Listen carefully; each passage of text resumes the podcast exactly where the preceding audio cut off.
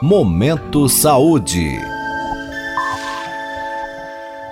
Minuto Saúde Mental, com o professor João Paulo Machado de Souza, do Departamento de Neurociências e Ciências do Comportamento da Faculdade de Medicina da USP em Ribeirão Preto.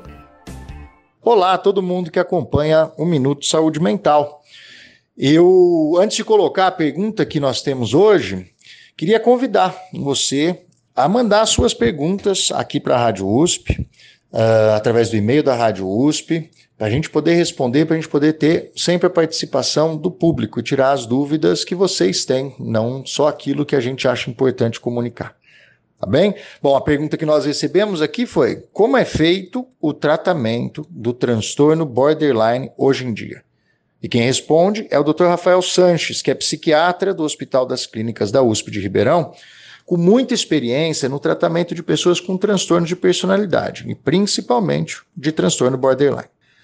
Dr. Rafael, nas suas palavras, diz que a gente precisa ajustar as nossas expectativas em relação ao tratamento de pessoas com transtorno de personalidade borderline. Por quê? Porque às vezes existe a esperança de que um remédio simples possa dar conta de tudo, quando na verdade o tratamento desses pacientes envolve muitos aspectos diferentes não existindo qualquer remédio específico para o transtorno borderline, ok?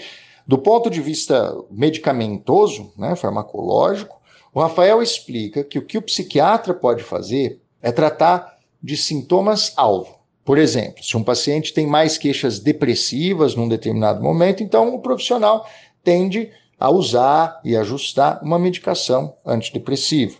Enquanto pacientes que tiverem muita impulsividade, podem se beneficiar do tratamento com medicações conhecidas como estabilizadores de humor. Além desses, dos antidepressivos e dos estabilizadores de humor, também são usados com frequência antipsicóticos em doses baixas. Essas medicações, elas têm o objetivo de reduzir as alterações de humor, a hipersensibilidade, né, hiperreatividade ao que acontece no ambiente e a impulsividade, a dificuldade no controle de impulsos. Essas são as características mais marcantes do transtorno borderline. Né? O Dr. Rafael destaca que o tratamento com remédios, nesses casos, deve sempre ser acompanhado de tratamento psicoterápico integrado com um psicólogo, e que o ideal seria incluir ainda o tratamento com um terapeuta ocupacional. Ele lembra que no transtorno de personalidade borderline, assim como acontece nos transtornos de personalidade em geral, as medicações podem ajudar na redução dos sintomas, mas não resolvem os problemas enfrentados pelos pacientes. E, usadas de forma isolada, sozinhas, não melhoram a qualidade de vida por si próprias. Por isso, Dr. Rafael Santos conclui: o tratamento ideal do transtorno borderline hoje em dia é visto como um tratamento multidisciplinar, ou seja, um tratamento que envolve diferentes profissionais cuidando das diferentes manifestações que cada paciente apresenta individualmente. Okay? Espero que vocês tenham gostado e participem. Boa saúde mental para todos.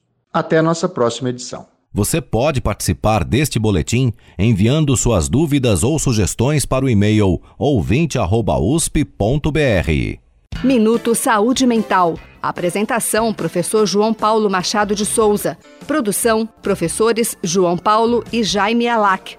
Apoio: Instituto Nacional de Ciência e Tecnologia em Medicina Translacional, uma iniciativa CNPq-FAPESP.